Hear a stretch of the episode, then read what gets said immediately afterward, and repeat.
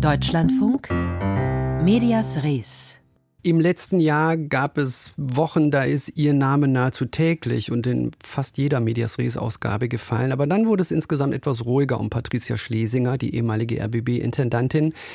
Fand sie sich ja auch nicht so schlecht. Der allgemeine Fokus hat sich auf die Frage nach der RBB Zukunft verlagert unter der Interimsintendanz von Katrin Fernau. Stichwort Programmetat, Stichwort Gremienneuaufstellung. Aber nun rückt Frau Schlesinger doch wieder mehr in den Fokus der Berichterstattung durch ihre Ruhegeldforderung in Höhe von 18.000 Euro monatlich. Und auch bei der heutigen Sitzung des RBB Rundfunkrates wird sie Thema sein.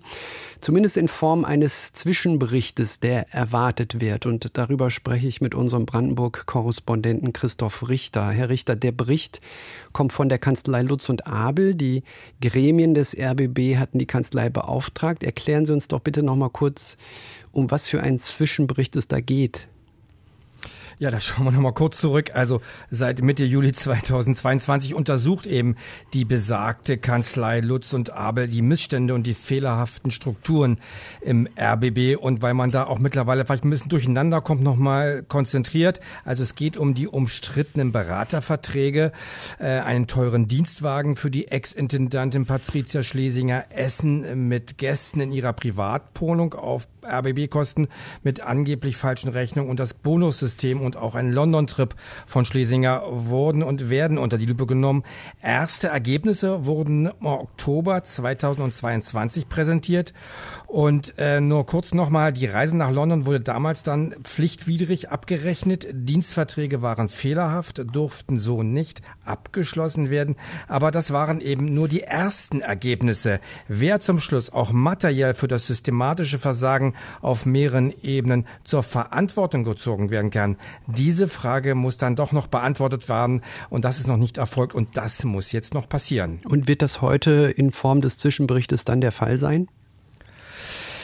Man kann davon ausgehen, dass kein ausführlicher Zwischenbericht heute präsentiert wird. Was ich höre, so soll lediglich der Stand der Dinge kursorisch erklärt werden. Also man kann sagen, es geht um einen Sachstand, mehr aber auch nicht.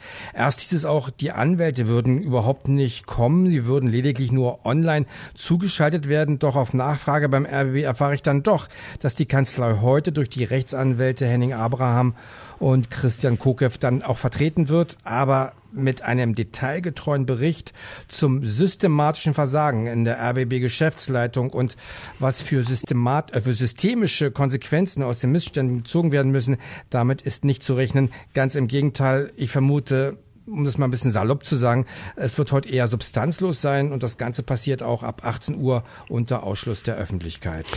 Der RBB Rundfunkrat wird neu konstituiert. Morgen endet die vierjährige Amtszeit. Der will natürlich auch noch den Schlussbericht noch in den Händen haben. Da drängt sich ja die Frage auf, wer dafür verantwortlich ist, dass es jetzt nicht offenbar ausreichend passiert ist. Das ist eine gute Frage und äh, mein Eindruck ist, da schiebt jeder den schwarzen Peter dem anderen zu. Der Rundfunkrat verweist auf die RBB-Gremien, äh, die RBB-Gremien auf den Rundfunkrat, aber es ist auch davon die Rede, dass der Rundfunkratsvorsitzende, der Staatsanwalt Rolf Roggenburg, es schlicht verbaselt habe, die Kanzlei einzuladen. Oder besser gesagt, äh, der Rundfunkratsvorsitzende Roggenburg hat die Kunstkanzlei sehr spät eingeladen, denn die Einladung erreichte die Kanzlei nach meiner Information erst am 24. Februar, also das war am vergangenen Freitag. Und äh, das ist in meinen Augen doch ein bisschen spät bei so einem wichtigen Thema. Wir heben noch mal ganz kurz äh, den Blick und schauen noch mal auf die geplanten Einsparungen beim RBB, über die wir auch in der letzten Woche hier in Medias Res schon berichtet haben. Knapp 50 Millionen ähm, muss der Sender einsparen. Ähnliche Beträge waren das ja auch Anfang der 2000er Jahre. Damals hatte man Europas erste multinationale Hörfunkwelle Radio Multikulti einfach mal so gestrichen. Was wissen Sie, wird man da äh, in dieser Form wieder ans Radio zum Beispiel rangehen, was das jetzige Einsparen betrifft?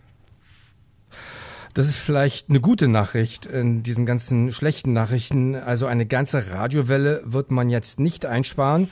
Das sind zumindest jetzt die Pläne. Aber ob dann noch Höreraktionen, Events, Konzerte, die der RBB-Veranstaltung, die ja auch der Hörerbindung dienen, dann so weiter stattfinden können wie bisher, das ist unklar. Letztlich muss man auch sehen, wie die journalistische Berichterstattung ja dann auch unter dem Sparkurs weitergeht. Insgesamt will der RBB ja 100 Stellen streichen und man kann dann davon ausgehen, dass als mal wieder die darunter leiden, die am wenigsten dafür können. Und das sind die freien Mitarbeiterinnen und Mitarbeiter. Man will aber gleichzeitig die regionale Berichterstattung, insbesondere im Westen Brandenburg, stärken. Wie das dann funktionieren soll bei gleichzeitigem Sparen, das erschließt sich mir nicht so ganz. Das Fernsehen wird sich auf die Zeit zwischen 18 und 22 Uhr konzentrieren. Danach soll kein Testbild oder die Führerstandsfahrten der Berliner S-Bahn kommen, wie man es so früher kannte, sondern man will sich aus dem eigenen Archiv bedienen, heißt es, kann sich aber auch eine Kooperation mit dem MDR vorstellen und es soll Einsparungen an fiktionalen Produktionen geben. Die Federführung des AD-Studios Warschau wird man nicht planmäßig übernehmen, sondern das bleibt, wie es heißt, beim WDR. Das ist der Stand der Dinge und was der RBB Rundfunkrat bespricht, darüber werden wir mit Sicherheit auch noch informieren. Wie gehört, findet die Sitzung erst nach dieser Sendung statt. Christoph Richter ist unser Brandenburg-Korrespondent, mit ihm habe ich gesprochen. Dankeschön.